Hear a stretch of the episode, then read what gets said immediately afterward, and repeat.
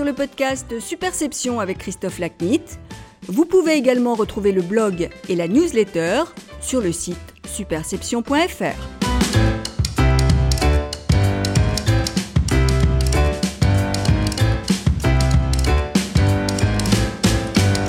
Bonjour, je suis ravi de vous retrouver pour ce nouvel épisode du podcast Superception.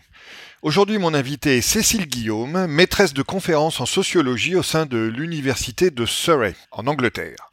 J'ai rencontré Cécile dans le cadre d'un jury de soutenance à Sciences Po Paris, dont nous étions tous les deux membres, et je me suis dit qu'elle ferait une passionnante invitée pour le pod Superception. Notre conversation traite de l'engagement des collaborateurs au travail.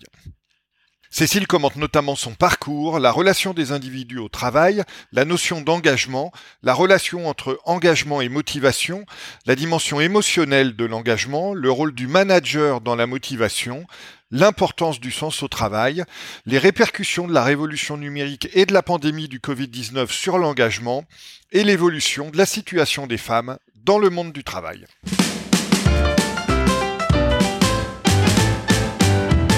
Cécile, bonjour. Merci beaucoup d'être euh, l'invité du podcast Superception. Bonjour, merci beaucoup euh, de m'avoir invité. Je suis ravie d'être là. Eh ben, c'est un plaisir partagé. Donc, euh, toi, tu euh, n'es pas arrivé dans la sociologie euh, et les domaines que tu étudies peut-être complètement par hasard, étant donné que tu me racontais que les parents qui t'ont éduqué ont un parcours qui peut expliquer ton évolution et ton cheminement. Raconte-nous ça. Oui, oui, tout à fait. Mais bon, en fait, si, un peu, parce que la sociologie, euh, j'ai découverte finalement sur le tard, après avoir fait le, le CELSA et d'abord m'être orientée vers des, le métier de la communication, en sachant qu'au départ, en fait, je voulais être journaliste. Euh, ma mère travaillait dans la presse et euh, j'étais extrêmement fascinée, en fait, par ce métier. je trouvais que, voilà. Et, et, et n'ayant pas été reçue, n'est-ce pas, au concours de journalisme du CELSA, je me suis rapatriée sur le ministère de communication. Euh, qui m'avait reçu et donc j'étais euh, c'est là que j'ai commencé en fait à, à faire des, des, vraies études de communication mais mais aussi de sciences sociales. Et c'est effectivement là que j'ai découvert la sociologie puisqu'on avait des enseignements euh, au CELSA euh, bah, de sociologues de sémiologues de psychosociologues euh, et voilà je me suis découvert un, un intérêt pour ces sciences sociales que je ne connaissais pas puisqu'à l'époque on les on les apprenait pas à l'école. Euh, voilà, on n'avait pas de sociologie enseignée même dans les filières euh, ce qu'on appelle SES aujourd'hui ou ES pardon. Euh, et j'ai découvert cette discipline voilà qui m'a absolument passionnée. Et donc c'est comme ça que j'ai décidé ensuite de poursuivre cette voie en faisant un, master en, en, sociologie à Sciences Po, puis un doctorat ensuite avec un un monsieur qui s'appelle, euh, enfin qui s'appelait Renaud Saint-Saulieu et qui a été un, grand mentor pour moi et qui m'a donné le goût de la sociologie parce que c'était quelqu'un qui racontait très très bien des histoires et euh, qui euh, donnait beaucoup de vie en fait à cette discipline qui peut être un peu ardue comme ça quand on la connaît pas ou quand on la découvre surtout euh, et qui était euh, aussi un, grand militant euh, plutôt catholique lui pour le coup mais très impliqué voilà dans sa façon de faire de la sociologie il travaillait beaucoup avec les acteurs sociaux il travaillait beaucoup avec beaucoup d'organisations et il essayait de faire avancer je crois la société en fait au fond hein. il se contentait pas d'être derrière son bureau à produire de la science. Euh, c'était aussi un grand pédagogue et quelqu'un qui était vraiment dans l'intervention, voilà, l'intervention sociologique euh, au bénéfice de la société, ce qui évidemment euh, bon, faisait écho à, à d'autres valeurs familiales autour de l'intérêt général, du militantisme. Euh, voilà. Donc une rencontre, comme souvent d'ailleurs dans les métiers. Qui détermine les parcours, absolument. Une rencontre euh, en ce qui me concerne. Et donc après ça, euh, Cécile, tu as commencé ton parcours professionnel euh, à la CFDT comme chercheuse. Alors d'abord, j'ai fait une thèse. Euh, et puis je suis partie euh, donc avec Saint-Saulieu. Je suis partie en Angleterre déjà à l'époque pour suivre mon mari qui euh, y travaillait. et quand on est rentré, je venais juste de finir ma thèse en fait, et j'avais pas de travail j'ai pas du tout anticipé d'aller enseigner à l'université et euh, un, copain de mes parents, on va dire, euh, venait de monter un, service de recherche interne à la Confédération CFDT euh, et voulait embaucher des jeunes chercheurs, des sociologues notamment, des économistes pour faire des, des recherches. Voilà. Et donc du coup, j'y ai passé quatre ans. qui c'était très très très instructif. Voilà, parce que je connaissais pas du tout ce milieu en réalité, malgré le fait de venir plutôt d'une famille militante. Et j'ai découvert ce que c'était que les organisations politiques. Euh, et ma foi, euh, bah, ça m'a pas forcément donné envie d'y passer toute ma vie, mais j'ai trouvé que c'était très intéressant à plein d'égards, puisque quand on travaille dans le syndicalisme en France, on touche à plein de sujets. Euh, la question du travail, de l'emploi, mais aussi du logement social, euh, de, la protection sociale. En fait, le sujet syndical s'arrête pas du tout à la question de la négociation collective en France, en tout cas. Donc j'ai appris également plein de choses euh, et aussi la, voilà le, les asymétries qui peuvent exister dans les milieux militants politiques entre les techniques et les politiques justement. Euh, mais euh, c'est aussi intéressant parce qu'en tant que diplômé, euh, c'est pas forcément des milieux où les gens sont habitués à. Enfin, ils n'ont pas forcément du tout les niveaux de diplôme que l'on a, et euh, ça peut créer des comment dire des, relations qui sont pas toujours faciles à instaurer et des relations de confiance qui sont pas toujours évidentes en réalité à construire. Voilà. Donc euh, c'est là où tu t'es orienté vers l'enseignement du coup. Bah, du coup j'ai décidé de repartir vers euh, une carrière universitaire et donc de faire passer toutes les étapes qu'il faut, euh, trouver un poste, etc., etc. Mais du coup en gardant comme sujet de recherche ce sujet-là qui est le syndicalisme. Donc j'ai beaucoup travaillé là-dessus sur le syndicalisme en France et surtout sur la place des, des, jeunes et des femmes dans ces organisations, on va dire, euh, relativement vieillissantes, euh, un peu archaïques à certains égards et qui ont du coup beaucoup de mal à attirer des jeunes militants, des jeunes salariés, mais aussi des, des femmes et, des salariés qui, issus de, de, milieux plus précaires ou de milieux, en tout cas, moins, où les syndicats sont moins représentés. Donc, tu as passé 9 ans à Lille avant ensuite, et euh, tu vas nous raconter pourquoi, de, repartir en Angleterre. Alors oui, j'ai, donc j'ai pris un poste à, à Lille, à l'université de Lille. Euh, et j'ai continué mes recherches et euh, très vite, depuis 2005 d'ailleurs, avec ma collègue Sophie Pochic, on avait commencé à faire des recherches comparatives avec la Grande-Bretagne. Et puis en 2014, j'ai obtenu une bourse en fait européenne pour aller mener un, un travail de recherche comparative justement en Grande-Bretagne sur la façon dont les syndicats euh, britanniques utilisent le droit et le recours au contentieux pour faire avancer la question des discriminations. Chose que les syndicats font très peu en France, ou, pas en tout cas autant. Euh, et j'étais très intéressée à l'idée d'aller comprendre pourquoi euh, en, Grande-Bretagne en particulier, beaucoup plus que dans d'autres pays européens d'ailleurs, bah, les syndicats se tournaient vers le droit pour faire avancer euh, la cause des femmes, notamment la cause de l'égalité salariale, euh, un certain nombre d'autres euh, formes de discrimination sexistes, racistes, etc. Et pourquoi ils se tournaient vers les tribunaux plutôt que d'essayer de trouver des, solutions par la, négociation collective ou par d'autres formes de d'autres répertoires d'action en fait beaucoup plus utilisés par les syndicats français. Voilà, donc du coup, j'ai passé deux ans à, dans une université à, à Queen Mary à Londres, qui m'a accueillie. Et puis, comme on était venu en famille, euh, bah, j'ai décidé de rester un peu plus longtemps. Et puis donc, j'ai trouvé un poste euh, dans une autre université. Et puis finalement, euh, nous y sommes toujours. voilà. et, tu, et tu en es à ta quatrième, à troisième université, si je compte bien. C'est ça. Là, j'ai changé à nouveau. Mais c'est très fréquent en Grande-Bretagne de changer. On n'est pas euh, assigné à un poste, euh, on n'a pas un statut de fonctionnaire. En fait, c'est du droit privé, donc les gens euh, bougent en fonction des opportunités, des postes qui s'ouvrent, des promotions, des salaires. Enfin, c'est un vrai marché du travail. Normal. Normal, j'allais dire, avec un petit peu plus de sécurité de l'emploi que d'autres secteurs, mais on n'est pas du tout fonctionnaire ici. Bon, donc raconte-nous un peu, euh, avant de poursuivre ton parcours, le, la, la, vie, euh, la vie londonienne, vue bah, d'une Française qui y est depuis longtemps maintenant. Bah, c'est une ville extraordinaire. Alors en ce moment, c'est une ville très euh, très calme, très confinée. On se retrouve, bah, voilà, mais enfin, je pense que c'est partout pareil. Hein. Mais nous, on est on est dans un confinement assez assez intense depuis des mois d'ailleurs, et donc bah, c'est ce qui fait tenir, je dirais, à Londres, et ce qui, fait le grand avantage de Londres, c'est l'immensité des parcs, en fait.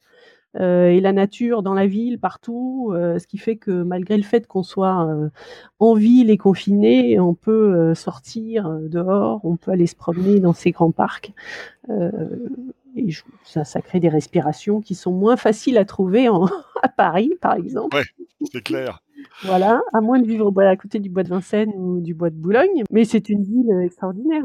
C'est une ville géniale, euh, Londres. Donc en parallèle, euh, tu es euh, toujours en coopération avec Sciences Po parce que tu alors, je ne sais pas quels sont les bons termes dans l'univers pédagogique, mais disons que tu enseignes à Sciences Po depuis, depuis très longtemps aussi. Bah, je suis professeur, en fait, ce qu'on appelle professeur affilié à Sciences Po depuis 20 ans, en fait, depuis que j'ai fait ma thèse à Sciences Po. Euh, et que j'ai commencé à enseigner en formation, dans la filière formation pour adultes. Donc moi, j'ai jamais enseigné en formation initiale à Sciences Po, donc je connais pas bien ce, ce pan-là de la vie de Sciences Po. Euh, en revanche, j'enseigne effectivement dans le master sociologie de l'entreprise depuis euh, 20 ans, enfin qui a changé de nom récemment. C'est sociologie des, dynamiques managériales, mais c'est vraiment la sociologie de l'entreprise appliquée euh, euh au monde bah, des, organisations multiples. Hein, voilà. Et puis j'enseigne dans le master communication depuis 10 ans en tant que sociologue, mais qui connaît un peu quand même le métier des communicants, leur situation de travail, etc. Et j'essaye de les, euh, enfin, d'utiliser le module que j'anime pour les faire réfléchir sur le positionnement de la fonction communication à l'intérieur des entreprises, euh, les marges de manœuvre, les ressources, mais aussi les contraintes à l'intérieur desquelles euh, bah, les communicants travaillent et essayent de faire avancer la réflexion et, surtout valoriser leur métier et leur, leur valeur ajoutée, j'allais dire en tant que communicant, par rapport à d'autres fonctions qui sont parfois plus valorisées ou euh, entre guillemets plus opérationnelles. Et donc, euh, voilà, les grilles de la sociologie du travail des organisations permettent d'éclairer plutôt assez bien les choses. Euh, voilà, et comme la plupart de ces étudiants se projettent ensuite aussi dans des fonctions managériales, euh, soit en tant que directeur de la com, soit en tant que responsable d'équipe, euh, il y a toute un, une partie aussi de l'enseignement qui porte sur le management. Voilà. Et donc en parallèle, tu es aussi membre de, de quelques boards. Donc euh, j'ai noté l'Institut des recherches économiques et sociales, et puis tu es euh, membre du, du, board éditorial de la, de la publication de, de, British Sociological Association. Alors je suis effectivement membre du conseil d'administration, comme on dit euh, en France, Chez nous. de, de l'IRES, qui est un institut de recherche syndicale fait, qui a été créé par François Mitterrand en 81 pour euh, outiller les, organisations syndicales en expertise économique et sociale. Donc son idée, c'était que si on voulait développer justement la négociation collective, euh, qu'on voulait faire en sorte que les organisations syndicales deviennent des partenaires sociaux, euh, c'était déjà le terme à l'époque, il fallait les équiper en, expertise économique et sociale. Il y a l'équivalent côté patronal, dont j'ai oublié le nom, mais qui a été créé à la même époque. Euh, et donc, moi, je siège dans ce conseil d'administration au titre de... Enfin, c'est la CFDT qui m'a nommé, puisque le board est, est euh, paritaire, enfin plurisyndical, et j'y suis en tant que personnalité scientifique. Voilà. Euh, et donc euh, l'IRES est un institut de recherche qui produit en interne, qui a des chercheurs internes qui produisent des expertises et aussi euh, qui confie à des universitaires un certain nombre d'études. moi je fais aussi beaucoup d'études pour l'IRES, souvent à la demande de la CFDT. Et je suis effectivement membre du comité éditorial de Work Employment Society, qui est l'équivalent de sociologie du travail en fait en gros en Grande-Bretagne. Et alors, parle-nous de tes travaux de recherche euh, actuels en cours, euh, Cécile. Sur quoi tu, sur quoi tu bosses?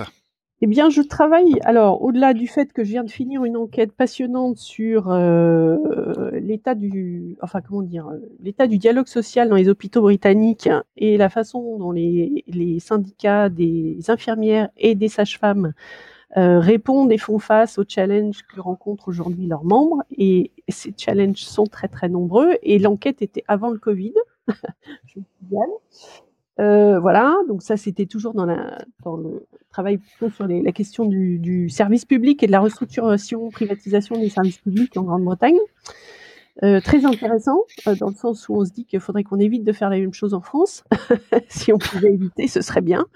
Euh, donc toutes les dérives de ce genre de privatisation, restructuration, mesures d'austérité combinées qui font qu'aujourd'hui, bah, on a des hôpitaux anglais qui sont HS en fait, hein, et qui n'arrivent pratiquement plus à faire face bah, à ce qui leur arrive. voilà, mais ça c'est le, j'allais dire le produit de 10 ans de politique d'austérité drastique, plus des effets de restructuration et de privatisation. Bon, ça c'était un sujet de, sur lequel je travaille toujours, mais que j'ai, qui vient d'être euh, conclu. Et là, je commence, euh, j'ai commencé deux autres enquêtes assez intéressantes sur ce sujet un peu différent. Une sur le congé paternité en France et sur la façon dont les partenaires sociaux et les directions s'emparent ou pas euh, de, cette, de ces nouvelles mesures de parentalité en sachant que la loi va changer en juillet, euh, mais qu'il y a déjà un certain nombre d'entreprises, notamment euh, des entreprises comme les GAFA ou, euh, Microsoft ou, Aviva, par exemple, qui est une boîte d'assurance, qui avaient déjà mis en place des congés paternité très longs, bien au-delà des, seuils légaux, pouvant aller même, je crois que chez Netflix, ils ont jusqu'à un an de congé paternité. et ce qui nous intéressait, c'est de comprendre pourquoi en fait, qu'est-ce qui se cache derrière, euh, quelles sont les motivations justement, et ça rejoint en partie le thème de notre euh, discussion aujourd'hui sur la question de l'engagement, puisqu'une bonne partie des, enfin, une des raisons, c'est pas la seule, hein, qui est avancée euh, sur pour expliquer l'investissement que font les entreprises en faveur des pères et des parents en général, puisque parfois ça s'ouvre aussi aux, couples euh, euh, euh, homosexuels ou, même à la, PMA. Enfin bon, ça peut aller sur des formes de parentalité, j'allais dire nouvelles. Bah, une des raisons, au-delà de l'image, de la réputation, etc., c'est souvent de comment dire d'encourager euh, les salariés à venir travailler chez eux, ça c'est sûr, parce qu'en général, ils ont du mal aussi à recruter. Il y a beaucoup de compétition pour recruter euh, ceux qu'ils veulent, mais c'est aussi de les garder et donc de faire en sorte que ce soit des salariés euh, heureux, comment dire, équilibrés et donc engagés du coup dans leur entreprise et fidèles.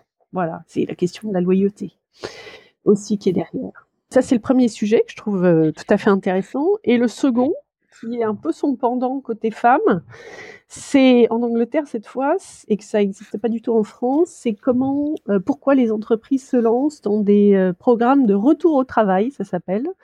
Euh, donc c'est des programmes qui s'adressent aux, bon, majoritairement aux femmes, mais ça peut être des hommes, qui ont arrêté de travailler pendant un certain temps en général pour s'occuper de leurs enfants, mais ça peut être éventuellement pour faire autre chose, et qui, parce qu'ils ont euh, un an, deux ans, voire jusqu'à dix ans, quinze ans d'arrêt, euh, n'arrivent pas à retrouver euh, du travail.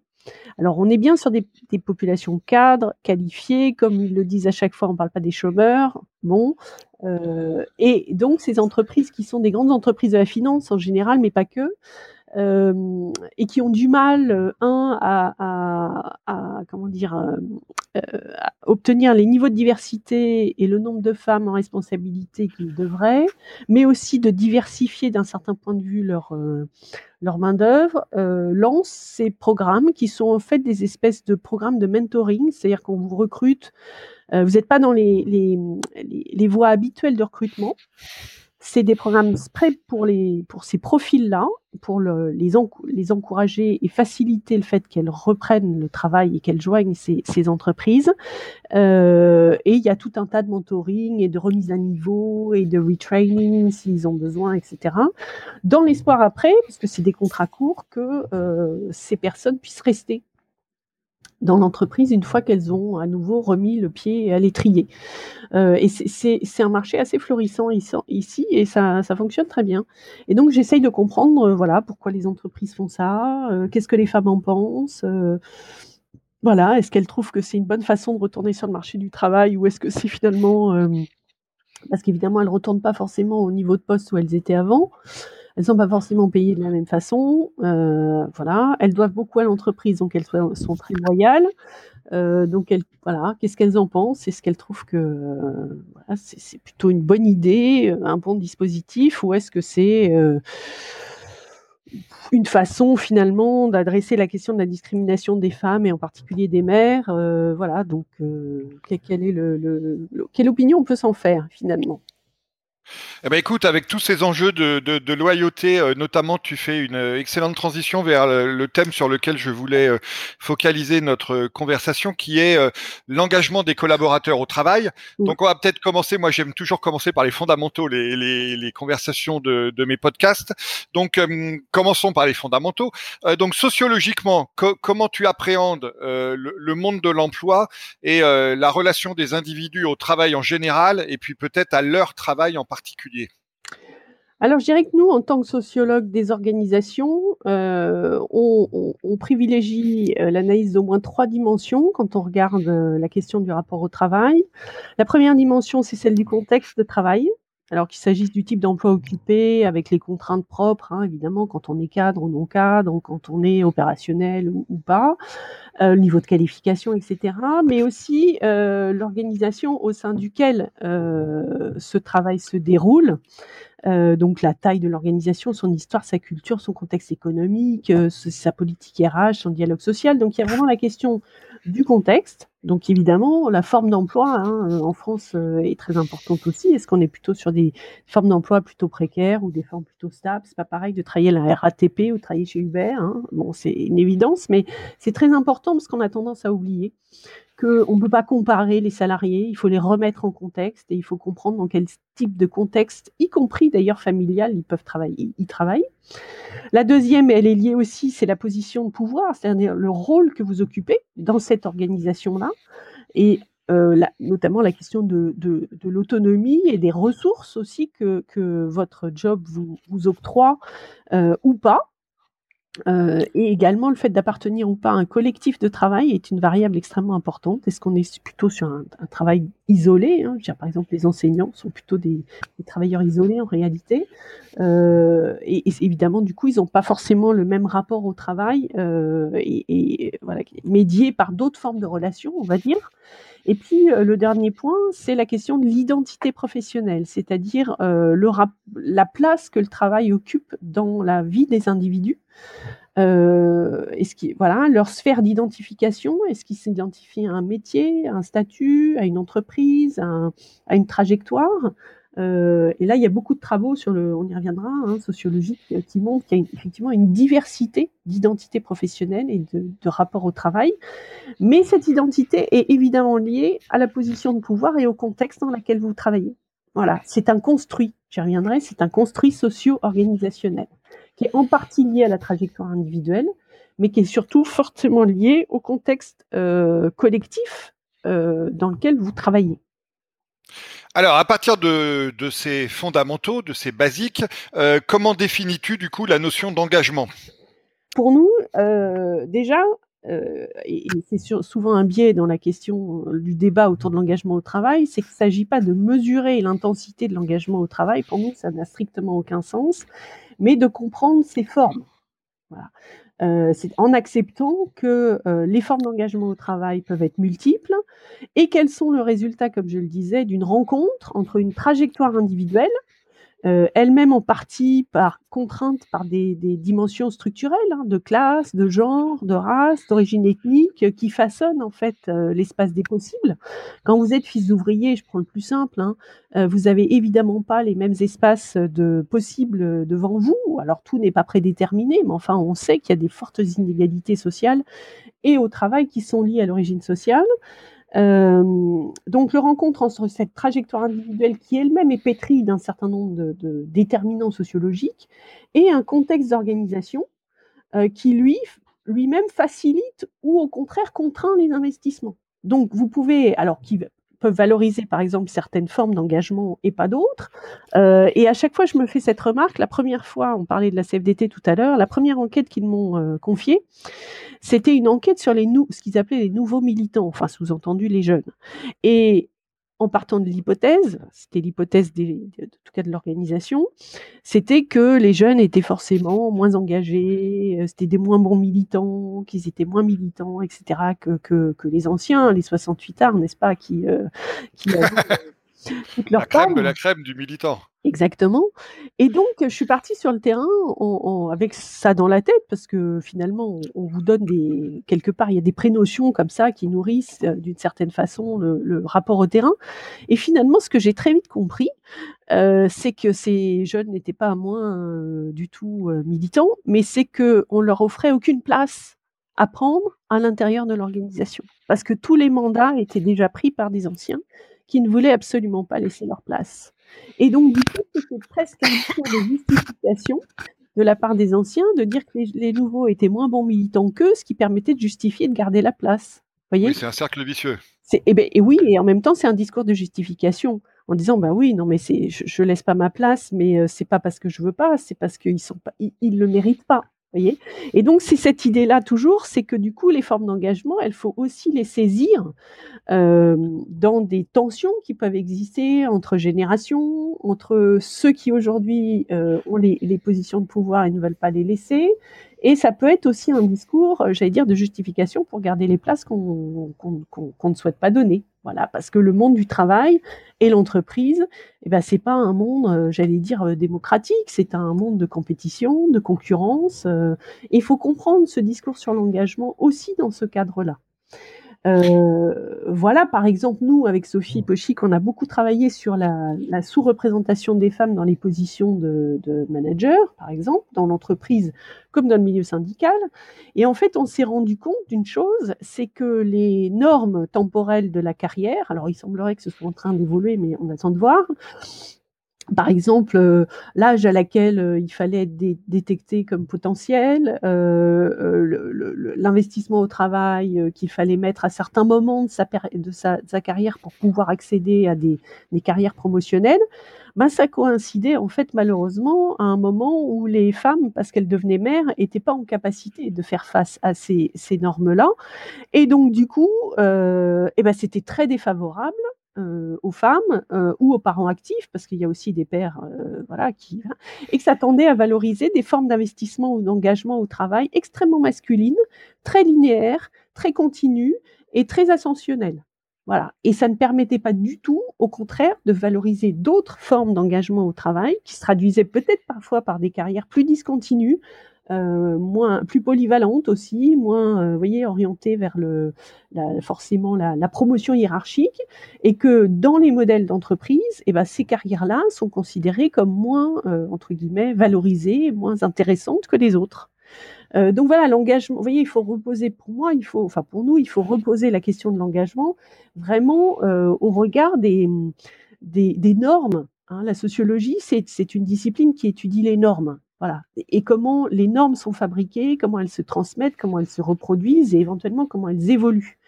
Et ben l'engagement ou la notion d'engagement est pétrie d'un certain nombre de normes euh, qui sont elles-mêmes produites par des organisations et certains groupes qui peuvent avoir intérêt à maintenir ces normes-là pour ne pas justement euh, laisser de place euh, aux autres.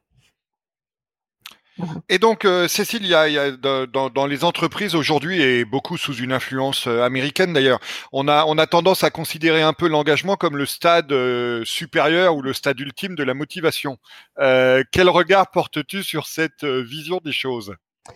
Bah, il faut. C'est vrai que le, terme d'engagement est très très répandu. Moi, j'enseigne en business school aujourd'hui, donc je vois bien qu'il est, euh, il est partout, dans tous les cours de RH, etc. En fait, il faut le resituer dans un continuum, parce qu'en fait, c'est un continuum de, de, de, concepts qui se sont succédés. Donc, il y a eu la satisfaction au travail dans les années 60. après est arrivée celle de la, la motivation. Euh, au passage, il y a eu celle de commitment en anglais. Maintenant, on est sur engagement. Donc, c'est des, des notions qui évoluent euh, et qui traduisent, euh, de mon point de vue, à la fois euh, des évolutions en termes de recherche, c'est-à-dire qu'on en sait plus aujourd'hui sur la motivation au travail qu'avant, euh, d'ailleurs, les théories de la motivation ont profondément alimenté euh, toutes, euh, toutes, ces réflexions. Hein. Quand on parlait de satisfaction au travail, on était plus sur ce qu'on appelle la motivation intrinsèque, extrinsèque, pardon, c'est-à-dire voilà le salaire, les conditions de travail, etc. Ensuite, on s'est davantage penché sur les motivations intrinsèques, c'est-à-dire la qualité du travail, toutes les démarches d'enrichissement du travail, la question de l'autonomie. Le sens. Le sens.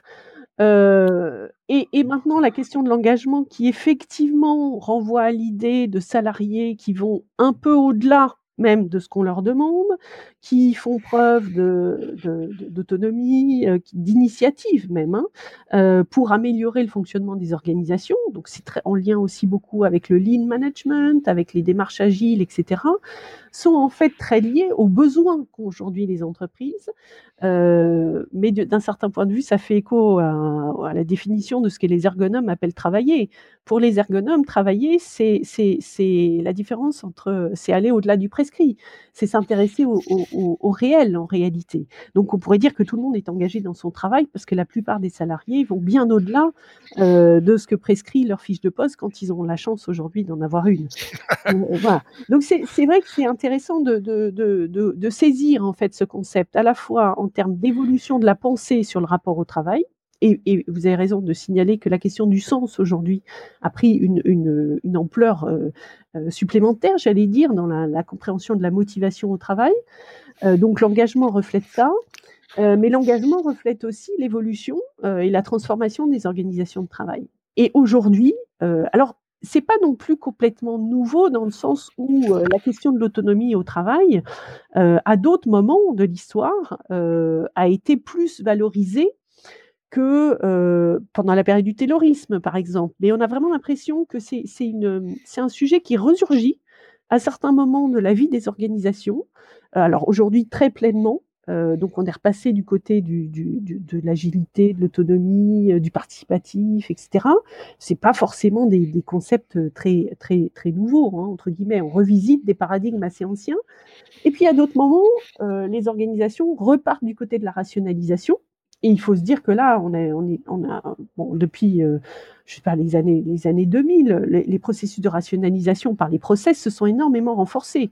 Donc en fait, on a un double, euh, on fait dire une double situation dans les organisations de travail, c'est qu'à la fois des organisations très processées, avec énormément de d'encadrement finalement et de contraintes dans l'exercice du travail, et en même temps un besoin, euh, parce qu'il y a des, problèmes nouveaux en permanence, euh, parce que les nouvelles technologies aussi offrent des espaces nouveaux, euh, d'une capacité d'initiative par le bas, ce, que, Norbert Alter appelle l'innovation ordinaire, c'est-à-dire de, faire en sorte que les salariés au plus bas, au niveau où ils se situent en fait, trouvent des solutions que les process ne permettent pas forcément euh, de, trouver, tout en restant dans le cadre des process. Et c'est là où parfois, du coup, on a des espèces d'injonctions contradictoires, enfin, ou en tout cas potentiellement contradictoires pour les salariés. C'est à la fois, on leur demande de rester dans le cadre, extrêmement processé des univers dans lesquels ils vivent, et en même temps de faire l'exercice de leur autonomie et de prendre des initiatives. Euh, il y a des univers dans lesquels, du coup, ça crée euh, beaucoup de, difficultés et euh, c'est pas forcément euh, si évident que ça. ça peut paraître un peu comme une injonction plus qu'une réalité. Vous voyez, on va, on va vous enjoindre à être auto autonome, engagé, à prendre des initiatives. Et cette initiative peut d'ailleurs être portée par des communicants, par les RH, par le sommet de l'organisation qui a bien compris que la culture managériale très hiérarchique et très processée dans lesquelles les salariés vivent ne permettra peut-être pas de faire face aux enjeux de demain, mais qui n'est pas forcément relayée par le management. Et donc, euh, euh, voilà, les salariés peuvent être un peu coincés entre euh, ce discours auquel eux-mêmes peuvent adhérer en se disant que bah oui, c'est exactement comme ça qu'ils aimeraient travailler, euh, et leur management qui euh, n'est pas forcément câblé euh, sur sur cette prise d'autonomie parce qu'en même temps on leur demande autre chose à eux, on leur demande de contrôler, on leur demande du reporting, voilà, on leur demande tout un tas de choses qui va pas forcément avec le fait de donner de l'autonomie à leurs collègues, leurs collaborateurs. Alors justement, euh, Cécile, euh, je, je, on, on, va parler un peu du, du manager le, que tu commençais à évoquer. Euh, est, on sait que beaucoup d'études ont montré que la première raison pour laquelle les collaborateurs quittent leur entreprise, c'est leur manager. Mmh. Donc, quelle, quelle place accordes-tu et accordent les, les sociologues au management et aux managers dans l'engagement et puis plus globalement dans la motivation des salariés? Bah, moi, je pense que... Et, et, et peut-être quels sont les enjeux aujourd'hui qu'on qu qu voit poindre à ce sujet, notamment sous les effets de la, de la révolution numérique également? Bah, je pense que fondamentalement, enfin, dans les études un peu RH qui sortent sur les questions d'engagement et sur les bonnes pratiques et sur les leviers, heu, c'est intéressant toujours de regarder parce que ça n'est pas que, heu, j'allais dire que des bonnes pratiques, c'est souvent appuyé sur, heu, des recherches, heu, il y a différents leviers qui sont toujours abordés. la question, c'est d'avoir un un le 1 c'est d'avoir quand même un leadership qui propose une vision pour l'entreprise et qui porte les valeurs enfin, qui lui-même porte les valeurs qu'il entend incarner. Ensuite, c'est effectivement la question d'avoir des managers qui donnent de l'autonomie et soutiennent les salariés dans cette démarche, euh, mais aussi, et c'est ça qui est intéressant parce que je pense que c'est souvent assez euh, sous, euh, sous travaillé, c'est aussi d'avoir des espaces au-delà du management, d'avoir des espaces d'expression. De, de la part des salariés, ça peut prendre la forme d'espace collaboratif ou tout simplement d'espace plus formel, hein, de, de, dialogue social ou de, de, voice, comme on dit en anglais, hein, de représentation et d'expression des salariés. Et que, j'allais dire, c'est pas, c'est l'articulation euh, de tout ça qui fonctionne.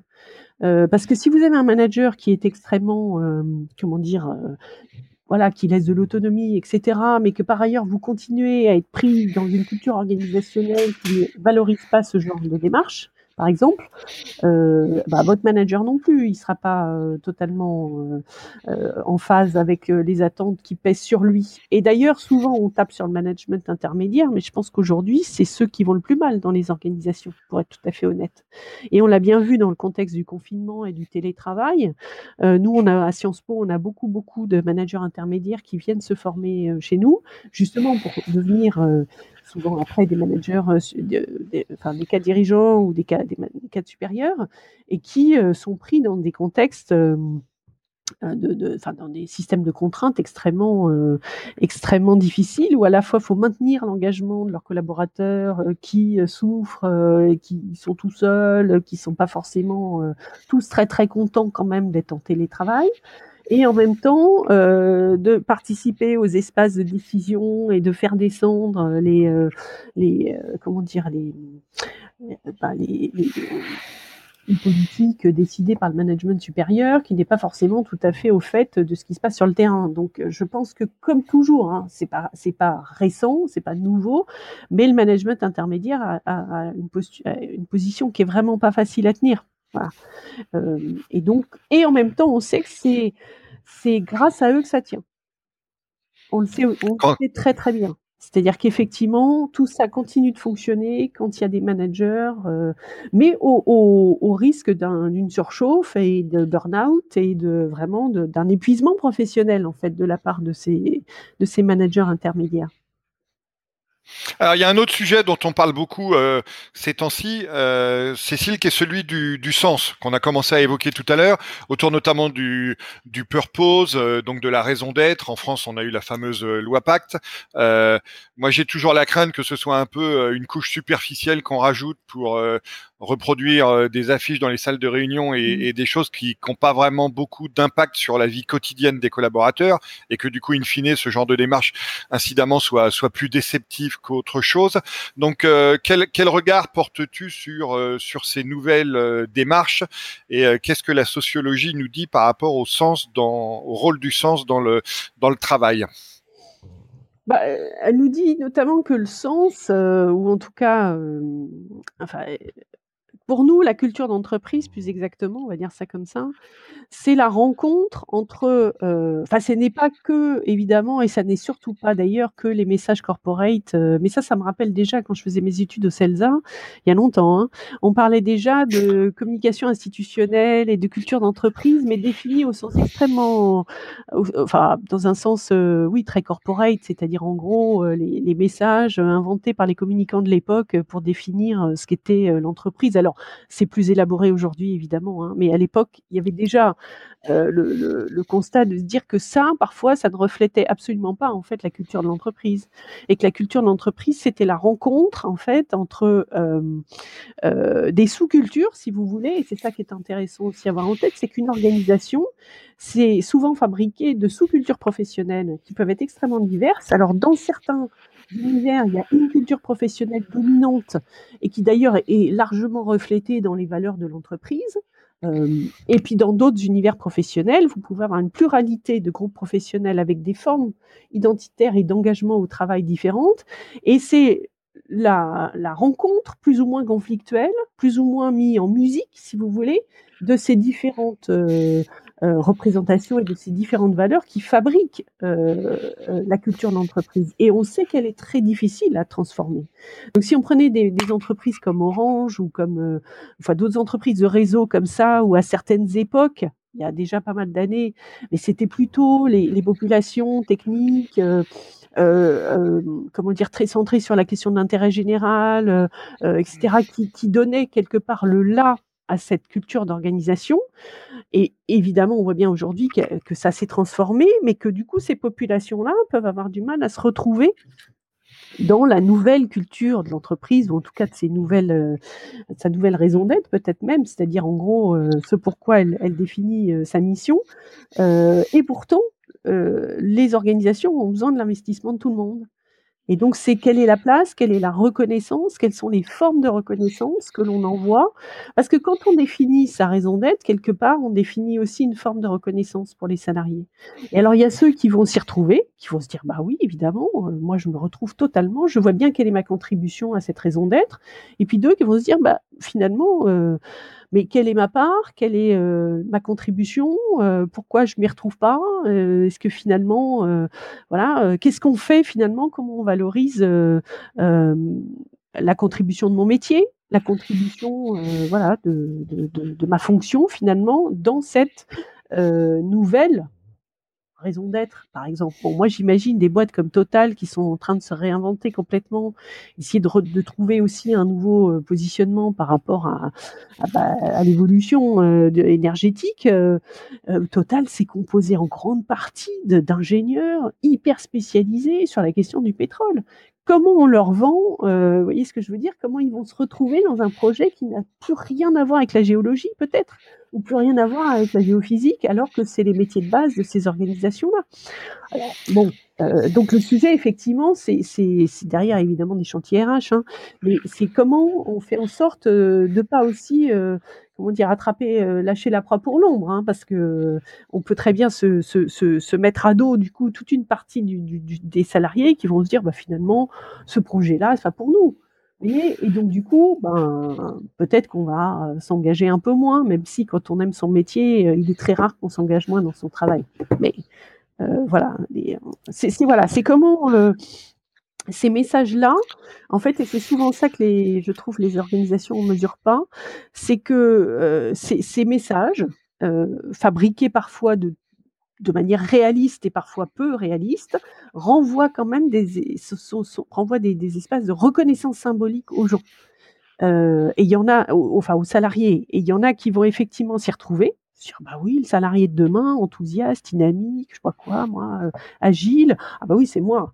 Et puis d'autres qui vont se dire, mais alors euh, non, moi je suis pas du tout comme ça, mais néanmoins, je, je, j'ai d'autres valeurs, j'ai une contribution, une autre contribution, euh, et j'ai pas forcément le même, euh, voilà, mais je me reconnais pas dans euh, le salarié de demain tel qu'il est défini aujourd'hui par par par les dirigeantes, y compris auxquels d'ailleurs contribuent les communicants, puisque c'est leur métier de mettre en, en, en mots euh, et en musique, j'allais dire, euh, la stratégie de l'entreprise, y compris euh, sur ses dimensions sociales. Cécile, il y, y, a une autre dimension euh, de, de l'engagement qu'il faut qu'on évoque, parce qu'elle est euh, aussi euh, importante pour le métier des communicants, c'est la dimension émotionnelle. Mmh. parce que l'engagement, évidemment, n'est jamais que rationnel, et on sait que tout ce qui a trait aux, aux perceptions a une vocation émotionnelle non négligeable. Donc, qu'est-ce que tu peux nous dire à ce sujet, et quels sont peut-être les risques associés à, à cette dimension émotionnelle de, de l'engagement et de la motivation des, des salariés? Alors moi, c'est pas ma spécialité, la question des émotions, même si et puis les sociologues ont tardé à s'y intéresser, hein, parce que c'est plutôt en général euh, les psychologues qui s'intéressent à ce registre-là. Euh, et puis nous, en tant que sociologues, on travaille beaucoup sur le collectif. Donc du coup, on saisit pas nécessairement l'individu dans son histoire euh, psychique, ses émotions, son état émotionnel, etc. C'est pas vraiment notre sujet. Ce qu'on sait quand même, c'est que des formes très, très investies, de travail peuvent à la fois être très, comment dire? constructives et du point de vue de l'identité individuelle, de la reconnaissance qu'on tire, de dans les yeux des autres notamment et et et par l'entreprise en général, mais qu'elles peuvent aussi mener parfois à du burn-out et de l'épuisement. Donc, il y, a, y, a, quand même des limites à poser euh, en termes de, de, de, de, contrôle, de gestion, en tout cas, de ces, ces forts moments d'investissement qu'on demande aux salariés, dans lesquels un certain nombre s'engagent pleinement, euh, parfois au risque, hein, et c'est un peu le risque d'ailleurs du moment. Il y a beaucoup de gens en ce moment qui se sont énormément investis dans le cadre de leur télétravail, du travail à distance, etc. Euh, et qui n'ont pas su justement euh, mettre des frontières et des bornes, y compris avec leur vie privée, et qui se retrouvent aujourd'hui euh, en situation émotionnelle de burn-out, d'épuisement. mais encore une fois, ça peut être lié, et, on le sait, hein, c'est souvent lié à l'organisation du travail et à la façon dont le travail est pensé et au management qui est mis en place. Voilà, donc on l'a vu dans le cas de, de cas de même euh, tout, tout, ce qui s'est passé malheureusement autour des suicides, euh, des burn-out euh, dans les dans les entreprises. Euh, bah souvent c'était c'était une question de, de vouloir trop bien faire hein, finalement et d'être d'être peu soutenu ou mis dans des conditions où c'était pas possible de bien faire son travail. Et ça ça fait ça fait beaucoup de mal aux salariés en réalité de pas être en capacité de bien faire son travail. voilà, donc nous c'est plutôt les conditions euh, pour nous, les émotions, c'est un symptôme, entre guillemets, euh, de ce que produit l'organisation du travail sur les individus. Bon, après, en sachant qu'il y a des individus plus fragiles les uns que les autres, et là, ça renvoie plutôt à des questions individuelles, à leur trajectoire, à leur psychisme, à leur vie euh, personnelle. Et il y en a qui tiennent beaucoup mieux dans des, situations de, grand stress que d'autres. Néanmoins, ce qu'on sait quand même, c'est que euh, pour travailler sur ces dimensions-là, il faut revenir au collectif et il faut revenir à l'organisation du travail. Voilà. Et même dans les cas, par exemple, de, harcèlement, on sait très bien que bien souvent c'est effectivement un problème qui tombe sur une personne, mais avec l'aval finalement d'une certaine façon de, de, la structure travail et de la structure. Et donc c'est un problème collectif, c'est pas un problème individuel. Voilà. Mais c'est vrai que c'est souvent assez compliqué du coup d'aborder la question des émotions de manière collective. Même si on sait qu'on peut avoir des grands moments d'émotions collectives, de, convivialité, de voilà, on le voit bien quand on va au concert, quand on va au sport, on va voir des matchs de foot, on voit bien que ce sont des phénomènes, euh, j'allais dire, d'émotions collectives. Euh, dans le travail, ça existe, voilà, euh, mais c'est vrai que euh, c'est moins facile à saisir parce qu'en plus c'est pas forcément des registres sur lesquels on, vous attend. Alors moi qui vis en plus en Grande-Bretagne ici, je peux vous dire que le registre des émotions, c'est pas du tout un registre euh, sur lequel on est appelé à élaborer dans le cadre du travail. Même de demander à quelqu'un de lui dire ça va, t'as pas l'air bien. Euh, bah, ça, ça se C'est limite. c'est, oui, c'est, pas limite. Voilà, c'est le, Ça passe parce que tu es française. Il se dit bon voilà. elle est, ça euh leur fait plaisir parce qu'en fait il y a quelqu'un qui s'intéresse, mais, euh... mais c'est pas forcément attendu. Alors je dis pas que c'est bien, hein, parce que du coup, euh, je pense qu'il faut être en capacité quand même de, de, de pouvoir exprimer euh, la façon dont on, on se vit au travail, mais c'est pas forcément toujours un attendu. Voilà. Euh, et, et, en plus, en face, vous n'avez pas forcément des gens qui savent euh, réagir hein, à ce genre de choses. Voilà. Alors une autre question euh, qui, qui, est importante par rapport à l'époque qu'on vit, euh, Cécile, est celle de la transformation. Il y a beaucoup d'entreprises qui se transforment, euh, bon, sous l'effet évidemment de, de, tout ce qui découle de la révolution numérique, aussi aujourd'hui sous l'effet de la pandémie du Covid. Euh, ces transformations, bah, elles impactent tout ce que tu as décrit sur le cadre, les conditions de, de, travail, etc. Donc comment abordes-tu cette dynamique de la transformation liée à la motivation et à l'engagement au travail des, des collaborateurs et des équipes? Bah, je dirais que, hum, alors bon, il n'y a pas forcément, moi j'ai pas forcément, je suis chercheur, hein, donc j'ai du mal à m'exprimer sans avoir lu euh, des enquêtes euh, qui vont bien. Euh, donc j'ai pas forcément moi travaillé là-dessus et j'ai pas forcément lu euh, des enquêtes très récentes sur le sujet. Euh, ce qu'on peut imaginer quand même, c'est que la révolution numérique et les outils numériques effectivement pourrait favoriser les espaces collaboratifs, euh, les espaces d'expression, les espaces de contribution des salariés, euh, etc. Moi, je pense aussi que ça peut aussi favoriser des formes nouvelles de contrôle, mais ça, c'est mon, mon côté de sociologue toujours un peu critique et un peu, euh, comment dire, suspicieux des, des pratiques managériales potentielles. ça, fait partie de la discipline, hein, donc voilà. C'est normal. Et, du coup, euh, effectivement, moi, je, vois bien l'engouement que peuvent avoir notamment les jeunes générations, mais pas que d'ailleurs, à contribuer, à poster, à, parler, etc. Tout dépend des usages qui en sont faits. Enfin, moi, je, suis, euh, comme beaucoup de sociologues, très circonspecte à l'égard des, outils. L'outil en tant que tel, euh, il est effectivement porteur de, potentialités, euh, etc., euh, d'expression ou pas, mais tout dépend euh, des usages qui en sont faits. Et on peut imaginer qu'il y ait aussi des, clivages au sein de la population des salariés entre ceux qui vont trouver ça extrêmement facile et légitime comme sphère d'expression, et puis d'autres qui vont se dire mais euh, finalement c'est pas, euh, je comprends pas pourquoi il faudrait s'en saisir, euh, pourquoi voilà. Donc ça la question des usages, c'est une question qui est très intéressante, mais qui est très nuancée. Donc oui, on a et puis ce que j'observe quand même, c'est que pour le en discuter un peu à droite à gauche, c'est que ce qu'on appelle la révolution numérique ou la transformation digitale prend des formes extrêmement différentes selon les entreprises. Il y en a qui sont vraiment sur des questions purement d'e-commerce, euh, de rapport à la clientèle, euh, enfin tourner vers l'externe. D'autres qui vont essayer d'en faire un usage plus interne euh, en, matière notamment de, culture managériale ou de façon de, travailler. D'autres qui vont essayer d'optimiser plutôt, je sais pas moi, leur, fonctionnement interne et, la transversalité entre les services. Mais j'allais dire, c'est extrêmement hétérogène. On n'a pas aujourd'hui enfin de mon point de vue, hein, euh, une vision claire euh, de la façon dont les entreprises se sont saisies de ce qu'on appelle la transformation digitale. Et avec des rythmes et des, une pluralité de, formes euh, qu'on n'est pas du tout en capacité aujourd'hui d'en faire l'état des lieux. Enfin, de mon point de vue. Hein. Je ne connais pas de travaux qui sont capables de faire ça aujourd'hui. Après, chaque chaque mille. Alors, on a des études extrêmement spécifiques euh, sur, euh, je sais pas moi, la transformation digitale à l'hôpital, euh, vous voyez, mais chaque, chaque. Par secteur. Par secteur, par type d'activité, par métier même parfois. J'ai suivi un, un, sujet de mémoire extrêmement intéressant sur les effets de la transformation digitale et de l'IA sur le métier de comptable, par exemple. Sur les métiers, sur les cabinets d'expertise comptable.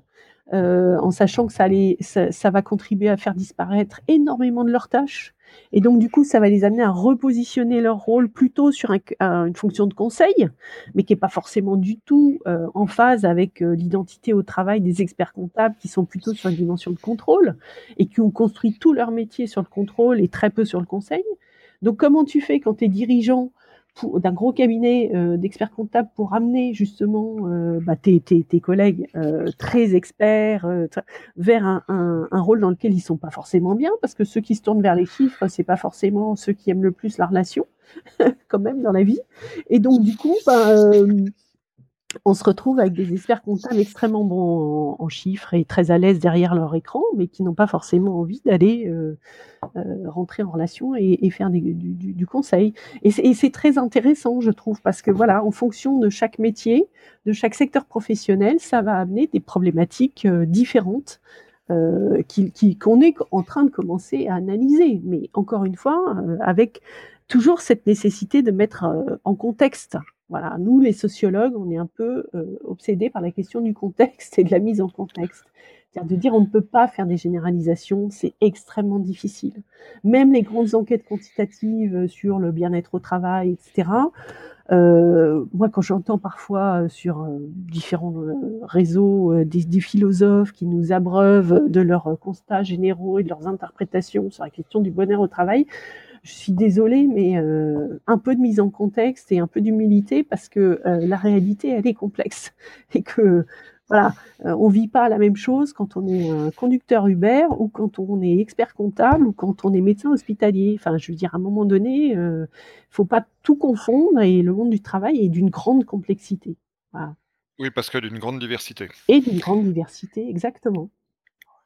Alors, je vais essayer, bah, euh, de, de, de, je, vais te tenter de te faire généraliser quand même un peu plus euh, sur une nouvelle question qui est la question du Covid. Euh, les gens abordent le Covid. Alors, les, conditions de travail, comme tu le disais, sont, sont très différentes. Aujourd'hui, avec le Covid, même dans une même entreprise, à la limite, même dans une même équipe, il y a des gens qui ont des conditions de travail également plus différentes encore qu'avant, parce qu'il y en a qui sont euh, qui sont sur leur lieu de travail, d'autres qui sont euh, en télétravail, d'autres qui peuvent être en chômage partiel. Donc, qu'est-ce que peuvent faire les, les structures d'entreprise, les leaders, les managers intermédiaires, les équipes de com interne qui les accompagnent pour garder euh, une cohésion et un sens commun au, au projet d'entreprise dans ces conditions si spécifiques? Ah, moi, ce que j'entends dire, hein, parce que je suis pas euh, évidemment euh, dans toutes ces entreprises, et du coup, c'est encore plus difficile de les analyser puisqu'elles sont, elles sont virtuelles maintenant. Euh, c'est que quand on entend, on lit des trucs sur les, enfin comment les dirigeants et certains dirigeants de PME notamment abordent les choses. ce qui est, ce qui est très intéressant, parce que je pense que c'est très juste, c'est qu'ils disent que en tant que dirigeants, ils essayent d'être extrêmement présents en fait, et de parler euh, beaucoup plus fréquemment finalement à leurs salariés. Et ça renvoie au levier dont que j'évoquais tout à l'heure sur l'idée d'avoir un leadership euh, qui, qui, soit en capacité de proposer une vision, qui soit de, de, de, d'offrir des jalons, par exemple. Euh, moi, je vois la différence quand même entre euh, Boris Johnson et Macron, hein, si on prend que ça, c'est qu'il y en a un quand même, Macron, qui essaye de donner des, des horizons Voilà. Alors que nous, et psychologiquement, émotionnellement, c'est très important d'avoir des dates, par exemple. Alors que nous, on navigue à vue. Donc, on n'a jamais aucun, euh, aucune date, aucune étape, euh, voilà. Donc, on, a l'impression d'être pris dans un espèce de chaos indescriptible, euh, voilà. Et, et, je trouve que sur le moral et sur l'engagement des gens, justement, bah, évidemment, ça, ça, crée des choses très différentes.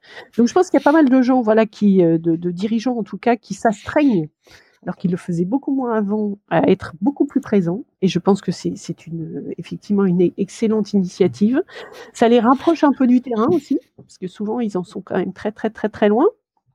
Et donc de prendre la mesure de voilà de la façon dont leurs salariés euh, vivent les choses euh, et de, de, donner des jalons, de donner une visibilité, de rappeler euh, la stratégie de l'entreprise, d'essayer de donner en tout cas de la lisibilité, c'est essentiel. Euh, et puis après, bien sûr, euh, il y a la question euh, bah, du management qui, lui, en général, est relativement présent d'ailleurs auprès de ses équipes. Hein. Je parlais du management intermédiaire. je pense qu'ils sont extrêmement sollicités, ils sont extrêmement présents. Et puis après, il y a tout, le travail des, communicants qui, à mon avis, n'est jamais plus important qu'aujourd'hui, c'est-à-dire d'être en capacité un, de donner de la visibilité à certains métiers qui sont particulièrement exposés. Et ça, je pense que c'est très important. C'est, euh, c'est, voilà, justement ceux qui sont pas en télétravail, ceux qui continuent à, à, à prendre des risques pour aller bosser quand même, parce qu'il faut se le, se le dire. Euh, et donc, je pense que euh, un certain nombre de communicants euh, ont beaucoup mis l'accent sur cette mise en visibilité là. Et je pense que c'est, ça a été extrêmement bien perçu. Euh, donc, et puis, moi, je trouve aussi l'autre, l'autre, on est dans une situation exceptionnelle où en fait les gens se sont énormément mobilisés. Mais une mobilisation euh, inattendue et relativement exceptionnelle par rapport à d'habitude. Et je pense que les entreprises qui s'en sortent bien, ces entreprises qui arrivent à valoriser ça. C'est-à-dire quand même, alors c'est pas forcément avec des sous c'est de la valorisation symbolique. Ça peut être hein, parfois comme pour les hospitaliers euh, des rémunérations supplémentaires, mais enfin bon, ils étaient déjà tellement sous-payés que bon, ça n'est que rattraper euh, les choses. Mais voilà, d'être en capacité de, de mettre en place, euh, de valoriser cette mobilisation exceptionnelle, tout en maintenant du lien social parce qu'on voit aussi à quel point un certain nombre de, jeunes salariés en particulier vivent très très très très mal, euh, et nous on le voit avec nos étudiants, hein, euh, vivent très très mal le, confinement, ils sont dans des, conditions matérielles qui sont pas terribles, euh, ils sont tout seuls, voilà, c'est des, âges où on a beaucoup beaucoup beaucoup besoin de, liens sociaux. de sortir avec des, collègues, de voir du monde, et, je pense que le, voilà, j'ai pas une connaissance très précise des outils spécifiques ou des applications spécifiques qui sont mises en place, mais pour moi, c'est un des enjeux centraux aujourd'hui de, de, la part des, des communicants, c'est effectivement de maintenir ce lien social, de visibiliser certains métiers, de valoriser la mobilisation euh, euh, des, des, uns et des autres, et puis éventuellement d'animer des communautés. Euh, voilà, alors des communautés virtuelles, euh, ça peut être des cafés. Nous, à la fac, on faisait un, café croissant euh, en France, enfin en, anglais, mais appelé café croissant euh, tous les jeudis matin. Euh, et c'était vachement bien parce que euh, finalement, nous, on est tous pris dans nos cours, on fait, voilà, on a nos expériences euh, les uns et les autres avec nos étudiants, mais on a exactement les, on rencontre les mêmes difficultés pour être clair. Sauf qu'on n'a plus la salle à café ou le couloir pour aller en discuter avec, euh, voilà. Et, et le fait d'avoir un, un, rituel, comme ça. Alors on veut bien qui veut, c'est pas obligatoire. Euh, et on partage aussi nos, nos, expérimentations. On a, on a fait des quiz, on a fait ça, on a fait là, on a utilisé une nouvelle app. Euh, et finalement, ça a un côté euh, collaboratif euh, et au sens. Euh, bah, après, chacun fait ce qu'il veut. On n'est pas obligé. Certains sont beaucoup plus à l'aise dans cet exercice-là que d'autres. Euh, mais c'est très important d'arriver à partager ces petites ficelles du métier. C'est ça qui manque le plus, je crois, hein, parce qu'on pense toujours que le rapport au travail, c'est un rapport très individuel en réalité, et en particulier quand on apprend un métier, on apprend énormément au contact des autres. Voilà, au contact, en, faisant avec eux, en apprenant, en faisant avec. Et là, je pense qu'effectivement, la période du Covid, c'est un, c'est très, euh, comment dire, c'est très difficile pour les, pour les nouveaux arrivants dans ces métiers euh, parce que ils, ils, ont personne en fait sur qui s'appuyer et tout est tout l'informel, voilà, qui est, qui est profondément central dans la vie des entreprises a disparu. Enfin, en tout cas, il faut le réorganiser ou le mettre en forme. Les outils peuvent nous aider, j'imagine, euh, sans problème. Bah, y compris le numérique. Le numérique aide beaucoup là. Tout à fait. Alors, Cécile, euh, avant de passer à la, rituelle question d'actualité, je ne peux pas euh, t'accueillir à mon micro sans te parler de l'évolution euh, de la place des femmes dans le monde du travail, qui est un de tes sujets de, de, prédilection. Donc, là aussi, sans, faire trop de généralité, mais ou de généralisation, comment vois-tu la, situation des femmes dans le monde du travail évoluer et que, quel regard portes-tu sur cette évolution? Bah, moi, je pense qu'on a une situation qui est extrêmement contrastée en réalité et que c'est très difficile de parler des femmes. Je pense que la situation s'améliore notablement pour les femmes cadres. Bon, avec des différences euh, selon les pays et selon les modes de, de garde collective qui sont mis en place. Hein. Bon, voilà. Euh, la plupart des politiques égalité pro, diversité des entreprises s'adressent quand même prioritairement à ce public-là. Donc, faire monter des femmes en responsabilité, les, euh, voilà, tout, enfin, tout ce qui est autour de, de, des inégalités de salaire en ce qui les concerne. En revanche, la situation s'améliore pas beaucoup. Euh, pour toutes les autres, c'est-à-dire toutes les femmes peu qualifiées ou dans des emplois très mal payés, dans lesquels elles sont fortement concentrées. Euh, donc que ce soit l'éducation, la santé, euh, l'aide aux personnes, euh, le commerce, enfin tous ces emplois qu'on redécouvre à l'occasion de la crise et qui continuent d'être profondément sous-évalués, sous-payés, conditions de travail effrayantes et qui en plus sont, ont été extrêmement exposés dans le cadre du Covid. Voilà, parce que ce sont ces, je pense même les, le pire étant, je pense, les femmes qui travaillent dans les EHPAD, euh, enfin les aides-soignantes, euh, voilà, qui, qui effectivement, euh, mais je pense aussi aux, aux, aides à domicile qui s'occupent des personnes âgées. Euh, voilà, moi j'ai, bon, ma grand-mère est décédée, mais euh, il y a quelques mois, mais elle avait une, dame qui venait et qui est venue pendant tout le confinement s'occuper d'elle malgré les, dangers qu'elle prenait en prenant le métro notamment. Voilà, donc je pense qu'on a, on a un peu de poids de mesure, c'est-à-dire que si on fait une moyenne, on a l'impression que les choses euh, bah, s'améliorent, en fait, euh, voilà, ça monte doucement, les écarts de salaire se réduisent progressivement, etc. Mais en fait, avec des, des, effets extrêmement contrastés en fonction des types d'emplois. Voilà. Euh, et du coup aussi, donc des différences en termes de classe sociale, mais aussi en termes d'origine ethnique et en, termes d'âge aussi. Euh, donc on a euh, beaucoup, beaucoup, beaucoup de différences euh, au sein d'un mouvement qui va vers de l'amélioration, bien sûr, mais les écarts mettent beaucoup de temps à se réduire. Voilà. Alors en France, on a la chance d'avoir quand même des, comment dire, des législations, y compris en mesure d'égalité sur la question des, inégalités de salaire, des sanctions, etc. On a des mesures quand même de plus en plus contraignantes pour les entreprises et ça a des effets indéniablement. Euh, mais il y a des sujets qui, qui continuent de, de, de, mettre beaucoup de temps à évoluer. Quoi. Le fait qu'on ne considère pas, par exemple, les métiers de la santé, de l'éducation, du social euh, comme étant euh, valant plus, voilà, la valeur qu'on attribue à ces métiers-là, euh, alors qu'on voit leur euh, importance dans les circonstances actuelles. Hein, je veux dire, voilà, qui, qui, qui c'est qui continue à, faire classe C'est les instits. Qui c'est qui continue à soigner bah, C'est les infirmières, les médecins Enfin bon. Donc on voit, ce qui ce qui est très paradoxal, c'est qu'on voit en même temps la valeur et l'importance de ces métiers-là profondément féminisés dans la société, y en particulier en période de crise, et à quel point ils continuent d'être sous-évalués et relativement mal payés, et avec des conditions d'emploi et de travail qui se dégradent. Voilà, faut, faut le dire, hein. c'est ça. Donc voilà, c'est ça qui ressort le plus. Et de manière intéressante, j'ai écouté une, parce qu'ici il y a quelques associations assez intéressantes. Il y a une, une femme qui a monté une association qui s'appelle euh, Pregnant Then Screwed.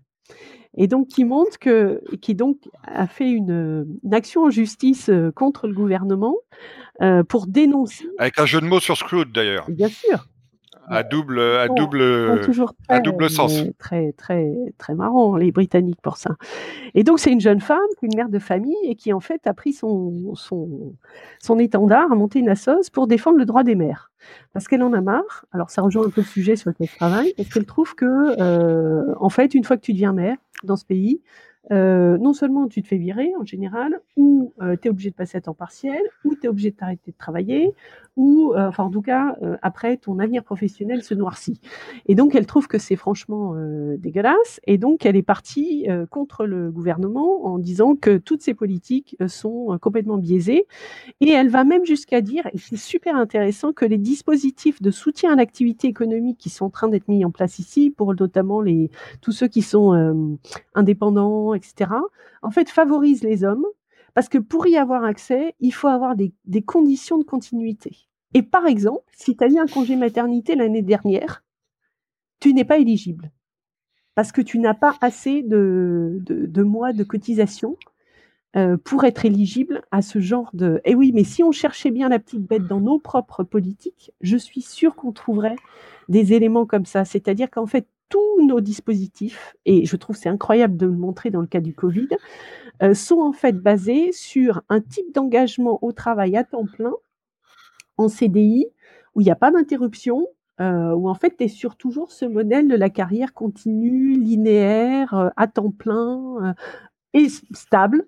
Vaut mieux pas avoir des périodes de chômage ou d'inactivité et que ça, ça correspond pas toujours et pas beaucoup d'ailleurs aux, carrières des femmes et en particulier aux carrières des mères. Et je trouve que c'est super intéressant d'aller chercher ça, euh, y compris dans des mécanismes qui se veulent neutres voyez? Et c'est toujours cette idée de la, la discrimination indirecte, c'est-à-dire qu'en fait, évidemment, c'est pas des mécanismes ou des, des, dispositifs qui se veulent discriminants, euh, mais parce qu'ils sont pensés d'une façon neutre, ils sont pensés au masculin. Et ça, c'est. Moi, j'ai passé ma vie et je passe ma vie à faire la démonstration de ça, en fait, dans n'importe quelle euh, organisation dans laquelle je me trouve, parce que je suis très centrée sur ces questions-là, mais on pourrait utiliser d'autres euh, paramètres. Euh, et ce qu'elle dit aussi, que je trouve extrêmement juste, c'est que le levier de l'égalité, en fait, il passera. Et peut-être qu'on va on va évoluer vite là là-dessus par l'implication des hommes dans le travail domestique. On n'y reviendra jamais assez. C'est-à-dire qu'à partir du moment où les hommes prendront des congés paternels, euh, paternité, qu'ils prendront des congés parentaux, qu'ils s'investiront, comme ils l'ont fait d'ailleurs pendant le confinement, euh, à l'éducation des gosses, etc., parce qu'ils n'avaient pas le choix, et qu'ils le font d'ailleurs maintenant plus en télétravail parce qu'ils sont là, euh, eh bien c'est que comme ça, enfin ça avancera presque peut-être plus que par les obligations légales en matière d'égalité ou de non-discrimination. Je pense que je suis persuadée aussi en tant que sociologue que c'est l'évolution des normes et des représentations euh, qui a presque plus de force que le cadre réglementaire. et qu'on est presque au bout, si vous voulez, du cadre de ce que peut faire la loi, de mon point de vue. Hein. Parce qu'on a des multiples lois. On a des lois, mais à n'en plus finir, des lois sur les... Voilà. Mais ça, avance à une allure d'escargot parce que les mentalités euh, n'avancent pas. Et les représentations, y compris des, des, salariés comme des employeurs là-dessus. Hein. Là, je, je, dans mon enquête sur le congé paternité, j'interviewe plein de boîtes, j'entends encore des gens me dire, mais notre employeur, cette entreprise est contre le télétravail. Et dès qu'on aura euh, fini tout ça, tout le monde reviendra à ça. Et des grosses boîtes, hein. euh, et d'autres qui disent tout l'inverse, mais parce que il y a une forme de résistance euh, à cette idée. Il faut, faut des, des, salariés en présentiel, il faut des salariés non flexibles, il faut les avoir de 8 heures à je sais pas quelle heure. Bah, il faut les contrôler, les avoir sous la main. Exactement. Euh, alors que c'est justement euh, des mesures complètement archaïques quand on veut mesurer entre guillemets l'engagement au travail. Des salariés qui travaillent très très bien, qui sont très engagés, à partir du moment où on leur fout la paix et qui s'organisent comme ils veulent. Cécile, comme tu le sais, euh, chaque épisode du podcast Superception s'achève sur une question d'actualité et euh, une euh, des manières de nous réunir des deux côtés du channel, c'est de regarder de, l'autre côté de l'Atlantique vers les États-Unis et l'élection de Joe Biden et le solde actuel avec la procédure d'impeachment, la, la, deuxième en cours, le solde du, du mandat de, de, Donald Trump. Donc voilà, quel est ton regard sur cette évolution politique outre-Atlantique on accueille avec soulagement, évidemment, comme tout le monde. Euh, voilà, je trouve que ça met un terme à des, années de, folie, euh, pour être clair. Euh, bon, alors, évidemment, en Angleterre, euh, c'est perçu un peu différemment, hein, puisque Johnson euh, était assez copain avec Trump, pour être honnête.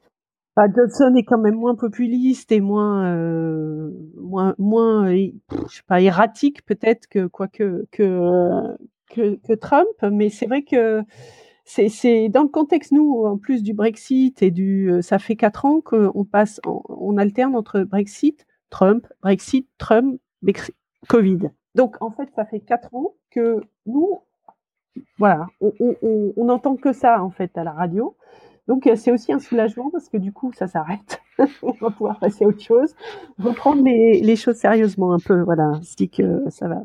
Moi je trouve en plus que bon alors Biden euh, c'est un peu âgé. Enfin bon je trouve que c'est encore un peu dommage de ne pas avoir trouvé un candidat plus, on va dire un peu plus novice peut-être en politique. Mais c'est vrai que l'arrivée de Kamala Harris d'un autre point de vue, euh, voilà fait bouger aussi les les frontières euh, sur un tas de choses et que c'est super d'avoir une, une, une femme euh, de couleur euh, en, responsabilité et peut-être potentiellement future présidente, on ne sait jamais. Donc je trouve que ça renvoie des messages plutôt très positifs hein, à l'Amérique et mais bon, ça, ça, ça nous renvoie aussi, je pense quand même, à ce qui risque de se passer en France. Je parle même pas d'ici, hein, parce que nous, on en a encore avant quelques années avant d'avoir à nouveau une élection. Mais en France, hein, quand on voit les, les scores de Marine Le Pen, euh, voilà, enfin bon, euh, on se dit que le populisme, les formes de populisme, hein, je ne suis pas spécialement contre Marine Le Pen, mais je veux dire, euh, voilà, c'est la question des, des, formes de populisme, je trouve, sont extrêmement inquiétantes en réalité. Euh, elles ont conduit au Brexit en, en, en, Angleterre avec tout ce que ça veut dire derrière. Donc nous, on, on voit très très bien la montée ici, par exemple, de, bah, du racisme, de euh, beaucoup de gens qui s'en vont. Hein. Je crois qu'en Angleterre, à soi tout seul, il y a plus de un million en fait d'Européens qui sont rentrés euh, ou d'expats qui viennent pas euh, parce que euh, ben voilà, euh, la Grande-Bretagne n'est plus aux yeux des uns et des autres n'est plus aussi accueillante.